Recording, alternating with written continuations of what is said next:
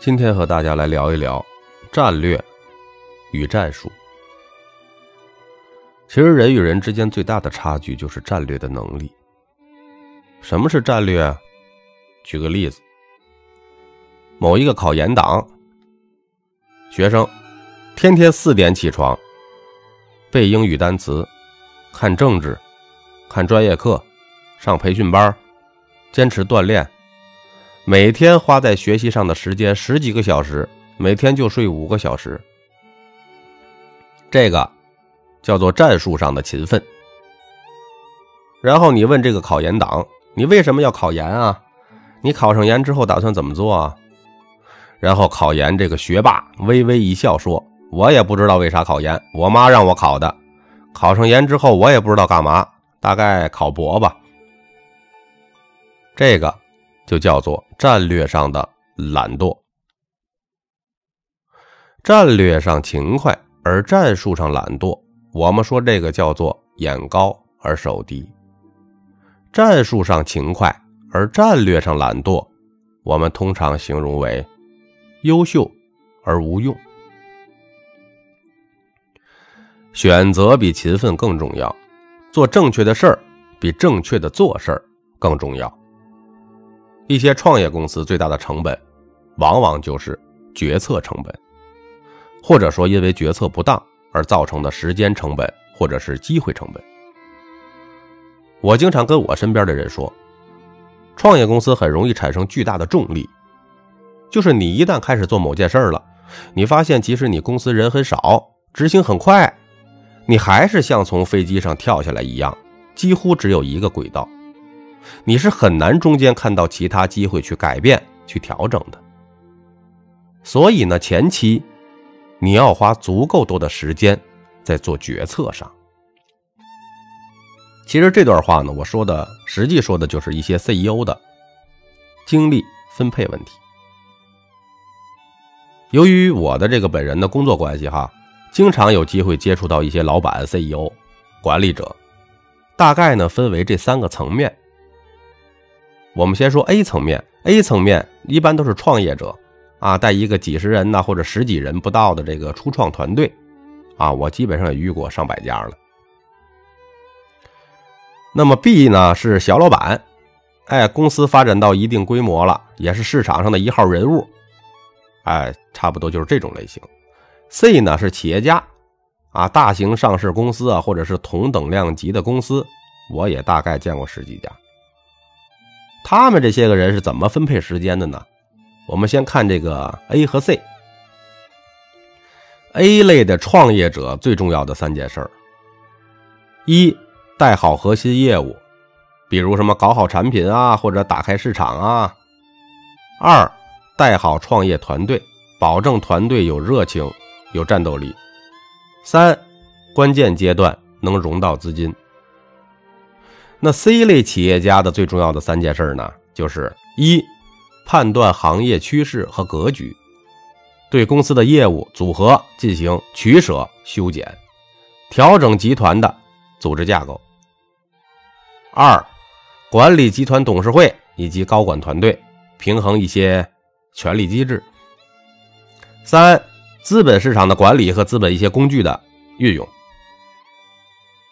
那这 B 类的小老板呢，通常是 A 和 C 的混合体啊，情况比较多样化。简单来说哈，就是 A 类这种创业者、初创的这些个刚创业的朋友们，操心的事儿就是战术。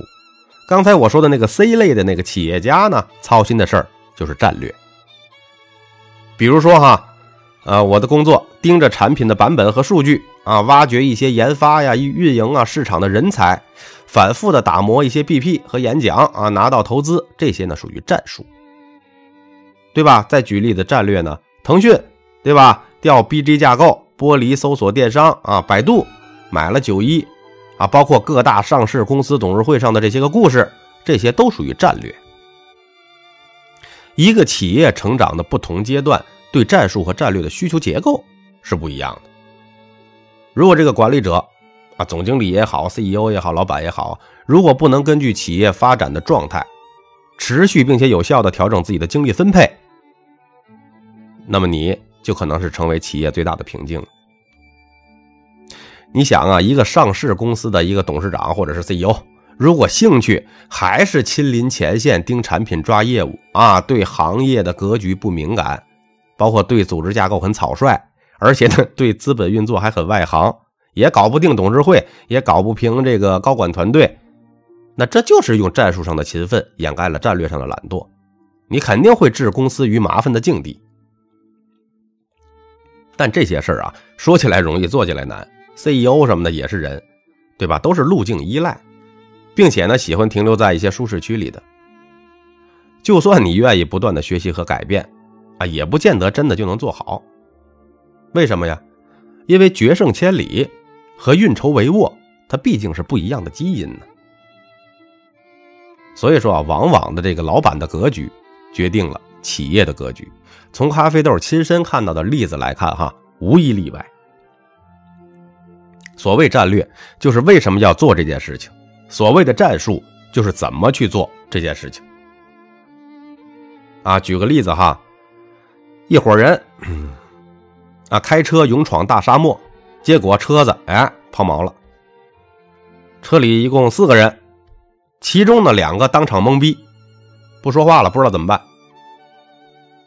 其中一个呢，拿出了一个罗盘、指南针、地图，一通研究。最后一个呢，准备好了帽子、围巾、鞋子、饮用水，在后座咔咔一通的这个活动筋骨，啊，顺便呢还涂了一下防晒霜，撂下一句：“我走了，我去找绿洲去。”车上这哥仨一把没拽住他，让他就给跑了。过了五分钟之后，摆弄地图那哥们说：“绿洲的方向应该是反方向啊。”下车呢，还得找那个奔跑哥，只剩下沙漠巨日下的一个小黑点儿。刚才啊说的那个去找绿洲的那个哥们，他的行动力体现在了他在战术层面的勤奋，但是他在战略层面败得一塌一塌糊涂，结果就是生死两茫茫。而那个罗盘哥呢，虽然没有那么快的做决断。看起来行动力上啊，并没有那么霹雳雷霆啊，但是他却是一个战略层面的高手。很多时候哈，懒惰于战略而勤于战术，其实是一个格局的问题，不是说你这个人笨啊，或者是懒啊，或者是怎么样，是一个格局的问题。比如说日本，那就是一个没什么战略的民族。比如说太平洋战争吧，在战术上，那日本。绝对准这准备的非常非常充分啊，连士兵怎么上刺刀都考虑到了。但是他们唯一没有想明白的事儿，就是这仗啊，到底该不该打。所以说我个人更倾倾向于认为什么呢？战略层面的成败，更多的是取决于智力和智力导致的格局问题。这种事儿哈，在我们的现实生活中也比比皆是的。比如啊，在我读高中的时候，班里边有一个哥们儿，在文理分科的时候，依然选择了理科。在接下来的这个理科生涯里，他被物理、化学、生物所折磨。在学业上，他比包括我在内的所有同学都付出了更多。他像教科书一样做对了几乎每一件事情，但是他的高考呢，依然一败涂地。我这个哥们在战术上做对了几乎所有的事儿，但是依然没能在高考中攻城略地，这就是因为他在战略层面失败了。什么战略？他没想明白，他究竟应该读理还是读文。再说一个相反的例子哈，咖啡豆还有一个同学，那是学霸，一只学霸虎落平阳啊，高考失利，上了一所一般的大学。但是在大学阶段呢，他依然学霸本色不改。在他大三保研的时候，出了一点差错，导致错过了保研的资格。在我们这些所有同学哈都觉得他肯定会继续选择考研，一雪前耻的时候，他依然决然的选择找工作了，不考了。是不是听起来特别邪门啊？他和我们聊起来，他说哈。中考和两高考两次失利，至少让他明白了一件事儿，什么事儿呢？他不是一个考场型的选手。他跟我说哈，你们看有些厉害的运动员，在国内的小型比赛上人挡杀人，佛挡杀佛，但是一到国际大赛上就紧张，每次都灰头土脸的回来。这说明啊，在这个世界上有一种人就不是为大赛而生的。说是抗压力出了问题也好，心态不行也好，结果只有一个，那就是他不适合那片丛林。他最后说：“或许他是一头狮子，原本就不该待在丛林里，所以呢，他要去找属于他的草原了。”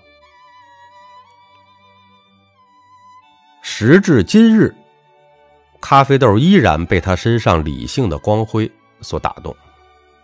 回想起来，他身上就是三个大字：明白人。这就是战略的胜利。选择比努力更重要。战略就是如何选择，战术就是如何努力。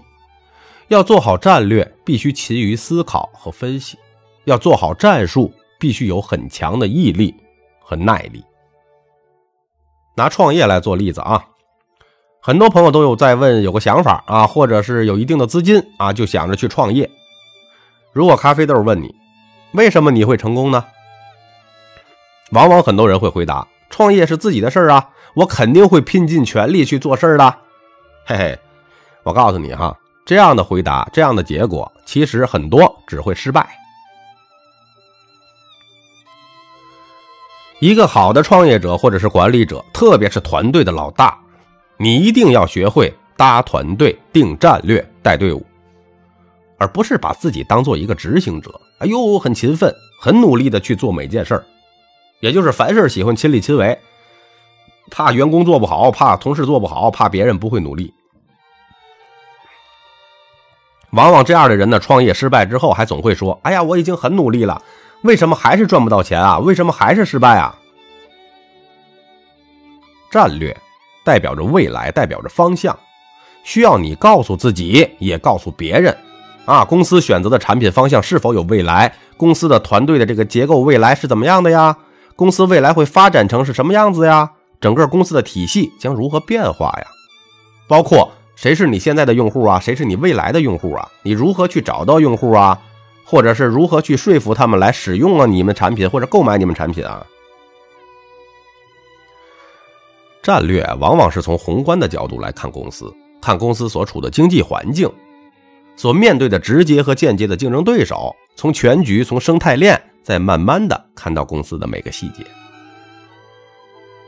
其实呢，战略也是变相的回答了公司从哪里来到哪里去的问题，啊，有点哲学的味道。这个需要每个创业者每天要花时间不断的问自己问题，然后去思考、去分析。跳出公司来看问题，想出解决方案，再找合适的人来解决问题。凡事三思而后行，也就是强调了战略的重要性。方向一定不能错，在错误的方向，你再勤奋努力，所得到的结果也好不到哪里去。所以呢，希望每个听众朋友在创业之前，都能够重视对战略的思考。并勤于规划，而并非只是在战术上的勤奋。当然了，创业初期战术上的努力也是非常有必要的，否则就变成了空想和空谈。我是作者三百六十五天咖啡豆，如有一点点的收获，请您订阅、转发专辑，感谢您的收听。